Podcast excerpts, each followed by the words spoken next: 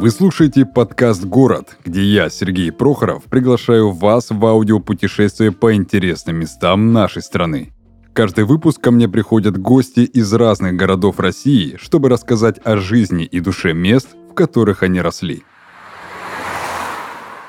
Самый северный в мире город с населением более 100 тысяч человек и один из самых холодных городов на планете – город Норильск. Климат здесь суровый, Две трети года стоит зима, то есть на термометре минус. А сильные ветры дуют не переставая, обеспечивая Норильску еще одно призовое место в пятерке самых ветреных населенных мест на Земле. Плюс к этому побочные эффекты промышленности делают Норильск одним из наиболее экологически неблагоприятных городов на планете. Гости средней полосы не найдет здесь ни одного дерева и будет неправ. Ведь то, что он примет за кустарники на городских улицах, с большей вероятностью окажется именно деревьями. Только в карликовом, тундровом варианте. К слову, остальную часть России норильчане называют материком поскольку добраться туда можно только по воде или по воздуху. Сложно представить себе интуриста, решившего посетить Норильск из чистого любопытства. Впрочем, даже если бы таковой и нашелся, еще не факт, что он попал бы вообще в этот по сути режимный город. Ведь никто, кроме россиян, не может приехать сюда без разрешения властей. Итак, друзья, мы продолжаем наше аудиопутешествие по городам необъятным, и сегодня у меня в гостях режиссер документального кино Екатерина Зорина. Катя у нас из города Норильска, что находится, наверное, на самом севере нашей страны. Кать, привет. Привет. Слушай, я много информации искал по поводу этого города, и сложно было как-то себе представить вообще, с чего можно начать знакомство с городом. А ты, как местный житель, так сказать, выросший там, расскажи, с какого места нужно начать знакомство с Норильском? Ну, ты совершенно правильно сказал. Это считается пока э, городом, который находится максимально северно, то есть это север, заполярный круг. И э, чтобы начать с ним знакомство, вам стоит открыть картинки в интернете, статью в Википедии и вообще оценить, насколько вы готовы и хотите знакомиться с этим местом и с этим городом. А, как и любой север, Норильск имеет свою романтику, но огромные сложности и климатические, и, наверное, моральные. Это то, что ждет вас, когда вы планируете туда ехать. Честно, за всю мою жизнь я встречала только одного единственного человека, который поехал на Рильск по собственной воле, чтобы именно посетить это место и с ним ознакомиться. Если мы говорим физически, то есть именно с какого конкретно, там, не знаю, улицы или дома стоит об этом знакомиться, то в Норильске всего ничего улиц, мне кажется, их там не больше 20, я могу ошибаться, но есть одна большая и главная, как Невский проспект в Петербурге. Это, естественно, Ленинский проспект. И, наверное, если вы по ней, по этой улице пройдетесь, вы сразу все поймете. Поэтому я вам советую выйти на первые остановки автобуса после аэропорта, собственно, совершить увлекательное 25-минутное путешествие по Ленинскому проспекту. И если у вас получится, потому что вряд ли у вас получится, вам придется заходить э, каждые 3 минуты в какое-то кафе или магазин, чтобы погреться. За 25 минут вы, в принципе, все поймете. Получается, э, на севере севере, именно в Норильске, нет такого, что а, людей выгоняют из э, ларьков, из магазинов? Нет, э, такого, безусловно, нет. А, есть, да, вот эти особенности северного города, э, такие, например, как теплые остановки. Не везде, то есть это тоже вопросик, почему не все остановки до сих пор на крайнем севере теплые, но это выглядит именно как ларек, как такой магазин, где ты ждешь общественный транспорт, точнее только автобусы. Вот. А также именно по этой же причине, из-за того, что холодно, практически нет бездомных животных, и, собственно, бомжей тоже нет, потому что просто, ну, климатические условия не позволяют обитать на улице или где-то в подвалах, да, там вот такого тоже нет. И все магазины э, и там, не знаю, кафе и прочие заведения, они имеют такую штуку, как, ну, мы называем это тамбур, это достаточно такой холл, да, можно красивым слове, словом лобби назвать, э, там, как правило, стоят скамейки, чтобы люди могли зайти погреться, подождать такси или там, в принципе, собственно, снять перчатки и протереть очки, которые замерзли на морозе, то есть вот такое есть практически во всех парадных, да, там во всех подъездах. Слушай, а какие у тебя лично ассоциации вызывают родные места? Я вообще пришла к выводу, что любое место притягательно ровно до тех пор, пока тебе есть к кому и куда возвращаться. А, когда я уехала из этого города, у меня там еще оставалось достаточно много друзей и знакомых, и первые года три мне прям очень хотелось вернуться, а, какие-то там были знакомые места родные, вот, поэтому я могу сказать, что это история про ностальгию в том числе. Вот сейчас мы уже все повырастали, и там практически никого не осталось, у меня там живет семья, да, но мы с семьей видимся часто и много э, вне Норильска, то есть мы встречаемся на море, мы встречаемся в Питере и в Москве, поэтому если я вспоминаю детство, то я не могу вспомнить ничего вот, да, плохого или негативного, кроме как э, достаточно сложные климатические условия. Вот это да, то есть мне было не так-то просто с этой полярной ночью, с вечным холодом, но если говорить про детство, это было классное детство, наверное, потому что не было вариантов выбрать какую-то альтернативу, посмотреть, какое бы детство у меня было в Занзибаре бы или в Питере, вот. Но э, нет, я не из тех людей, кто, ну, знаешь, там, уехал из провинции и хейтит провинцию. Ну, я бы не хотела туда вернуться, это однозначно, вот, но ничего плохого, там, знаешь, жесть какая-то, ну, нет, такого нет. Я когда читал информацию за Норильск и за вот местную тундру вот эту, а, я читал, что там фактически а, житель средней полосы России, он посчитает, что там нет деревьев. Но местные говорят, что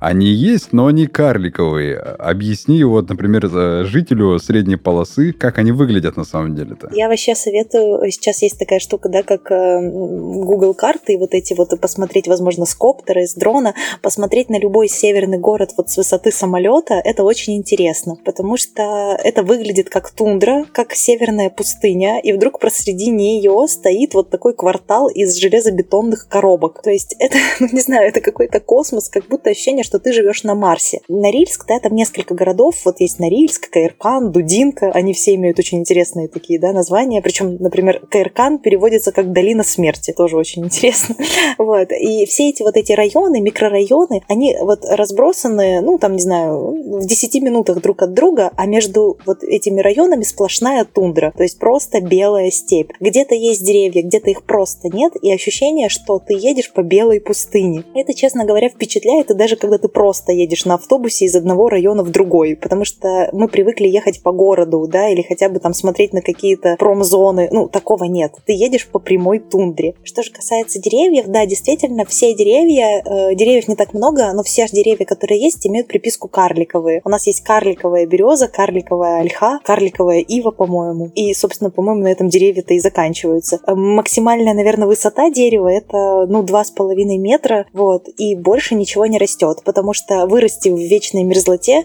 сложно и дереву, и человеку. У меня сразу э, к продолжению этого рассказа твоего появляется тогда такой вопрос. Какое время года тогда самое удачное для посещения Норильска? Ой, это, конечно, сложный вопрос. Если мы говорим про север и про то, что есть ли смысл ехать на север, ну, попробуйте приехать зимой. Мне кажется, что это вот, если хотите экстрима, то вы его получите. Это, конечно, вот, наверное, январь-февраль. Ну, почему? Потому что вы увидите там, да, на термометре температуру температуру ниже 45 градусов. Я помню минус 54. Это то, что я видела. Вот стоят на Ленинском проспекте огромные часы, которые показывают время и показывают температуру. я помню, что я стою, еду с театральной студии, жду автобус, и там показываются там 22-22 это время на часах, минус 54. Думаю, ну да, прохладно, наверное.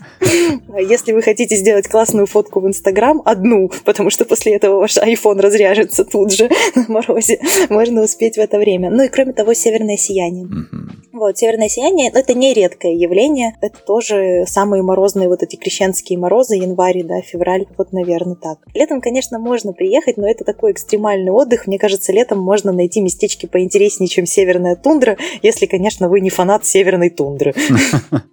Смотри, там же есть наверняка какой-то местный этнос, местные жители какие-то. Они кто вообще? Если мы говорим про сам город, то это промышленный город, да, и там просто люди, которые приехали работать на заводах. Но, безусловно, э, поскольку это город в тундре, то в самой тундре много местных коренных народов, и это все, ну, все как бы северные народы, которые мы знаем, это чукчи, ивенки, ненцы, ганасани. Это те вот именно ну, коренные местные жители, которые живут вокруг. И они живут в чумах, у них есть олени, у них все очень хорошо, они живут в тундре, и им по кайфу. Есть такая программа, как программа переселения народов. Каждый год, даже там, наверное, несколько раз в год, э, как бы специальные люди на вертолетах вылетают в тундру и предлагают им жилье и там работу, и детям да, образование именно в городе. Но могу сказать, что у меня мама работает в школе, далеко не все соглашаются. То есть, конечно, в классах нет-нет да встречаются, то есть там и чукчи, и ненцы, но не все народы, да, которые привыкли жить вот именно там в чуме с оленем, готовы на это. И есть эти истории, когда человек сначала согласился, но все-таки обратно вернулся в тундру. Вот. У нас есть э, там праздник солнца, там э, большой аргиш, например, да, это такой праздник, когда вот эти народы приезжают в город э, на этот праздник, показывают своих оленей, свои хаски с упряжками, дети катаются на этих упряжках, и дальше они уезжают обратно в тундру. Классно. Смотри, я знаю э, такую вещь, например, я сам с севера, и в Ханты-Мансийском автономном округе Э, действуют даже государственные такие льготы, не льготы. Если мужчина женится на хантейке, на местной жительнице Хмао, то ему положено выдать и квартиру по состоянию семьи, и снегоход выдается, и чуть ли там не олень с запасом дополнительно выдается. Есть какие-то подобные льготы для вот местных чукч, э, ненцев, кто у вас там еще живет? Слушай, я, честно говоря, не очень компетентна в этом вопросе, но да, безусловно, есть. И вообще, ну, наверное, если мы будем говорить про всякие льготы и привилегии, э, может быть, это следующий вопрос, да, но это то, что хотелось бы отметить, на севере их всегда много. А касательно народов, э, я не могу, да, сто процентов сказать, как это происходит, но я знаю, что тех, кого перевозят из тундры в, в город, да, или обратно в тундру, им как бы дают, ну, может быть, не полный пансионат, но очень много. То есть я имею в виду, что им дают жилье и еще какие-то фичи. Mm-hmm. Вот, но я честно не знаю. Тогда сразу же такой вопрос по поводу э, интересной гастрономии. Есть чем Норильску похвастаться в плане еды? Что там интересного можно поесть? Слушай, ну это все, что касается севера, это строганина и оленина. Это вот, наверное, в, да, в любом северном городе это два таких супер коронных блюда. Ну, а оленина и все, что готовят из оленя, юкола, всякие олени и колбаса. Это то, чего действительно много, и то, что, конечно, на севере стоит не так дорого, как в других частях России. Вот, иногда этого даже больше, чем обычного курицы мяса, точнее, скорее всего, на прилавках в магазине этого будет больше, чем той же курицы, и стоить, наверное, будет, ну, примерно одинаково. Вот. А, Иль строганина – это северная замороженная рыба. Она никак не приготовлена, она заморожена в лед, ее нарезают мелкими кусочками, как сало, и, собственно, вот так в замороженном виде тонкими ломтиками едят. Честно, это не мои самые любимые блюда. А, а что у тебя самое любимое? Слушай, я обожаю макароны с сыром и сладости. Вот сладкое готово есть бесконечно, макароны с сыром тоже. Супер. А, слушай, а есть какой-то твой личный саундтрек, либо песня, либо мелодия, которая тебе напоминает о родных местах? А, я думала над этим вопросом, да. Я пришла к выводу, что какого-то определенного нет. Не знаю, возможно, так просто вышло, что я сама по себе не особенно меломан. То есть я не из тех людей, кто ходит по улицам и слушает музыку, но у меня родилось две ассоциации. Я слушала подкаст Яндекса «Путешествие на Марс», по-моему, там называется, и там марсоход э, записывает звуки, вот, и потом, видимо, звукорежиссеры или искусственный интеллект, честно, не знаю, монтируют из этих звуков саундтрек. Когда я послушала, да, вот этот альбом э, на Яндексе, я поняла, что, о, вот эти все звуки, непонятное, что происходит, вот такое вот что-то странное, какое-то очень нуарное, томное, вот это про Норильск. Ну и, может быть, если из чего-то конкретного, то это Сплин, и у Сплина есть такая песня, как «Храм», там как бы главный герой этой песни постоянно пишет письмо в какую-то неизвестность. Вот мне кажется, что это что-то такое, когда ты едешь в неизвестность, э, пишешь письмо в неизвестность, вообще не знаешь, дойдет ли это письмо куда-то туда. Слушай, я э, как раз вот сейчас буквально прочитывал, пока ты рассказывала по поводу того, что в Норильск может попасть только гражданин России. И то есть, если у тебя нет гражданства России, попасть в Норильск вообще нельзя. Так ли это? Я не могу сказать, что это правда. Я, честно, только сейчас узнала эту новость. Но сейчас уже я думаю, что в Норильск просто можно приехать. Но в, там до сих пор в аэропорту есть такая штука, как паспортный контроль. То есть ты, когда приезжаешь, тебя обязательно спрашивают, а зачем ты туда приехал? Ну, то есть если ты там не прописан, тебе зададут этот вопрос, как на границе, типа, вот зачем вы едете там в Барселону? То есть цель вашего визита. Вот такое есть. Окей, окей, хорошо. А, будет, наверное, сложно, но я все-таки задам этот вопрос. А, какие места интересные есть в Норильске, которые, ну, обязательны к посещению, по крайней мере, а, потому что вот, вот ты считаешь, что вот они обязательны к посещению, если кто-то все-таки решится прилететь в Норильск. Слушай, ну, если мы говорим про город, да, ну как, это просто немножко его опишу, это железобетонные такие конструкции в 9 этажей и меньше, а, без всяких архитектурных э, каких-то причуд, потому что город построен таким образом, чтобы была защита от ветра, поскольку это посреди тундры стоит. Поэтому, конечно, гулять по нему очень сложно. А, и там нет никаких развлечений, э, кроме одного единственного торгового центра, который построили лет 8 назад, то есть это ну, совсем недавно, раньше торговых центров не было. Там есть два кинотеатра. Из интересных мест, наверное, интересно посетить аквапарк, потому что в нем есть панорамное окно. Это достаточно забавно, находиться в аквапарке и смотреть на минус 45 на улице. Еще вот из таких мест, которые мне лично нравятся, это стадион, он, по-моему, называется Заполярник. Там всегда такая атмосфера, которая что-то застыло где-то в 80-х, и на нем даже занимаются спортом, то есть на нем играют в хоккей вот в эти лютые морозы, э, на нем катаются на коньках, вот, собственно, можно туда тоже прийти, проникнуться этим духом города. Если из природы, то как бы можно погулять по тундре и э, сходить на красные камни, это такое природное место, реально совершить этот поход за день, поднимаешься в гору, там есть водопад, если это осень, там есть ягоды, грибы, морожка, это все очень вкусно и достаточно красиво, то это, наверное, вот из природных мест, ну, все, все, кто живут в Норильске, туда обязательно ходят. Еще можно покататься на лыжах э, где-нибудь по тундре. Э, есть такое место, как Валек. Это такая туристическая база, что-то похожее на Охта-парк в Петербурге, где все подсвечиваются и все катаются на дорожках на коньках. Вот. И там э, живут медведи. И, честно говоря, буквально на прошлой неделе медведь приходил в город и ходил по улицам. Их даже было два, и всех страшно напугал. Но такое часто случается. Мама мне прислала фотографии, как медведь там перелезает трубы и ковыряется в помойке. Вот. Потом сестричка прислала видео, как оцепили весь район вокруг школы, и детей эвакуировали через другую улицу, потому что медведь ходил по этим улицам. Еще ходят иногда песцы, и один раз песец укусил ребенка, и ребенка тоже пришлось эвакуировать, и песца пришлось эвакуировать. Я думаю, что вы просто выйдете на улицу, и вам хватит впечатлений. Супер. А, судя по твоим рассказам, я так понимаю, город, ну, мало привлекателен все-таки для молодого поколения. Ну, вряд ли молодой туда приедет развивать какой-то свой там бизнес, либо, не знаю, там, организовывать какой-то тимбилдинг. Для кого тогда привлекателен этот город? Смотри, ну, он, конечно, привлекателен для той сферы, как бы, людей, которые, например, занимаются металлургией, да, и вообще, э, если ты планируешь быть металлургом и грезишь об этом, едь в Норильск. Это то, что тебе надо, вот, да, а почему? Потому что тебя тут же, то есть работа будет, тебя тут же устроят на завод, твоя стартовая зарплата будет гораздо выше, чем у любого там, да, студента, который закончил любой институт, потому что, а, во-первых, это производство, вот, во-вторых, это всякие северные надбавки, и если ты еще работаешь под землей, то это еще и надбавка за то, что ты работаешь под землей, вот, и поэтому, да, это нормальная история, что там, не знаю, 20, 20, там, 19-летние ребята как бы тоже оказываются там, потому что стартовая зарплата от 80, от 100 тысяч рублей. И вот как бы многие приезжают именно за этим, чтобы работать там, в этих условиях, зарабатывать деньги. Ну, многие не возвращаются оттуда. Это такой капкан, это сложно. То есть это,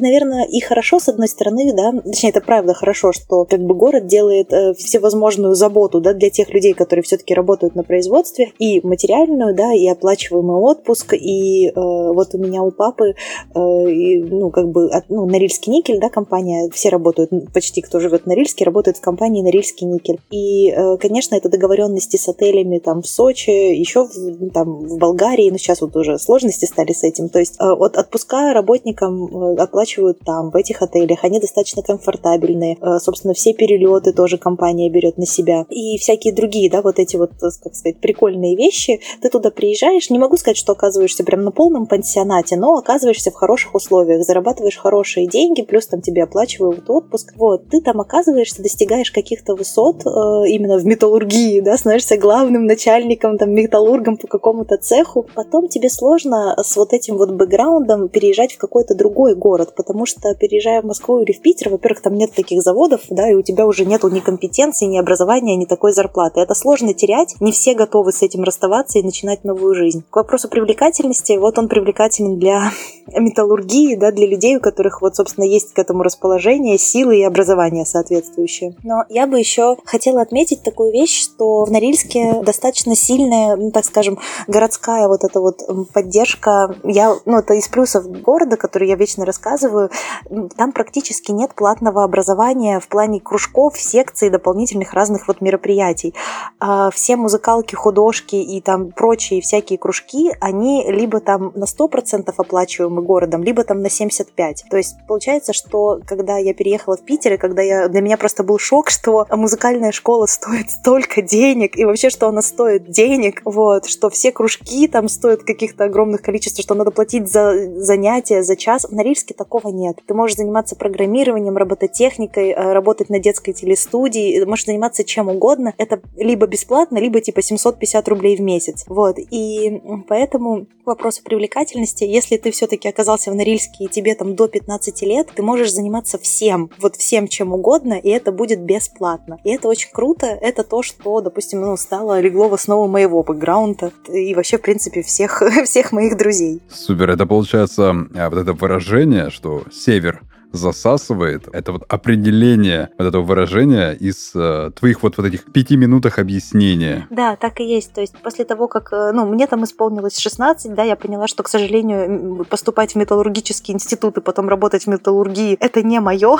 и я как бы уехала. Но ребята, которые там в свои 16 еще не определились, кем станут, когда вырастут, им достаточно несложно поступить в тот институт, зная, что у них есть уже проложенный карьерный путь, э, и все. Ну, как бы, и, к сожалению, наверное, наверное, это вектор, с которого сложно будет сойти дальше. Ну, понимаешь, что ты остаешься, у тебя зарплата обеспечения, плюс у твоих детей, да, будет достаточно вот как бы любое обеспечение, детские лагеря, бассейны, массажи, все вот это будет оплачено городом. А что нужно будет обязательно сделать в Норильске, чтобы раз и навсегда запомнить этот город? Ну, вам, безусловно, нужно будет приехать в него зимой и в течение часа тусить на улице. Тусить, гулять, пытаться фотографироваться, возможно, купить мороженое и съесть его на улице. Это то, что вам нужно сделать. Второе, я советую вам покататься на лыжах на турбазе и вообще провести вот этот турбазный день с шашлыками и понять, насколько это отличается от пикника, допустим, на Финском заливе в Петербурге. А если ты все-таки решишь вернуться в Норильск навсегда,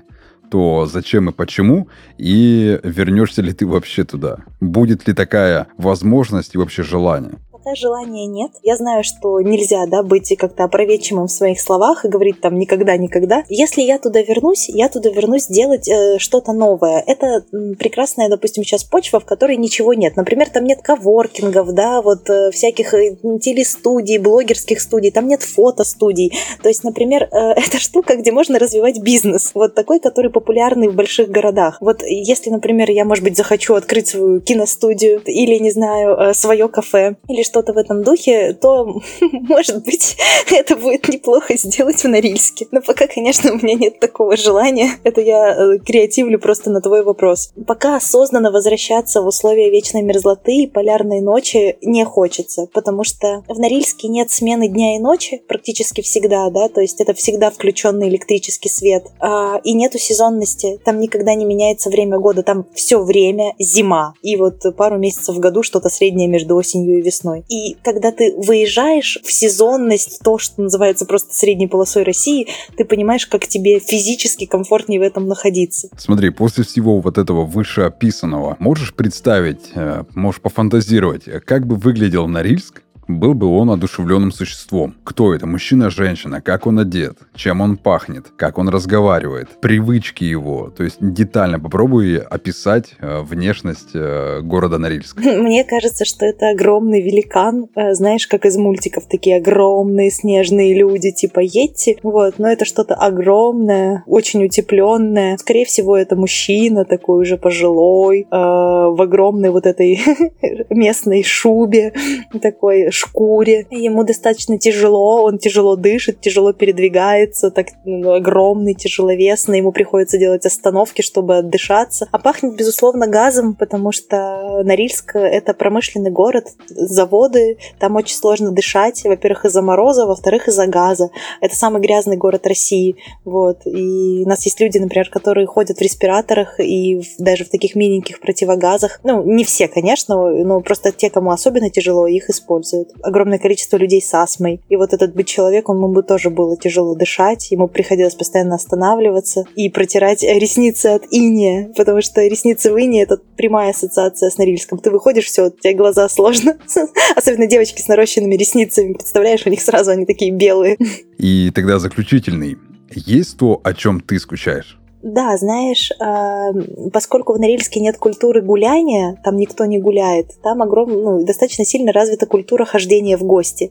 Вот, там все ходят друг к другу в гости, все готовят всякие сладости дома. Ну, по этой же причине практически нет немногодетных семей. Почти все семьи всегда многодетные. Вот, и людям особо делать нечего. Я скучаю по истории, когда ты можешь зайти к друг другу в гости просто так. В детстве это было очень просто. То есть мы все ходили друг к другу в гости. И, типа, заходя со школы и там после школы, и можно было гулять и заходить погреться к кому угодно. Когда ты живешь в большом городе, чтобы, чтобы прийти к кому-то в гости, ну, как и все, в принципе, в Москве и в Питере, это целое мероприятие. Нужно заранее договориться, созвониться, выделить время. Да, там вот эта история про «я приду к тебе готовить блинчики там вместо второго урока». Это нормально. Или там, да, у нас второй урок окно какое-нибудь, мы пойдем там к тебе смотреть мультики и пить газировку девушку. Это вот так было. Супер классно. Это было очень интересно. Теперь я намного более уже осведомлен про Норильск, что это такой более теплый семейный такой город а, с кучей льготами, но, конечно, для кого-то это будет привлекательно, для кого-то вряд ли, но это было классно, интересно послушать. У меня в гостях сегодня была Екатерина Зорина,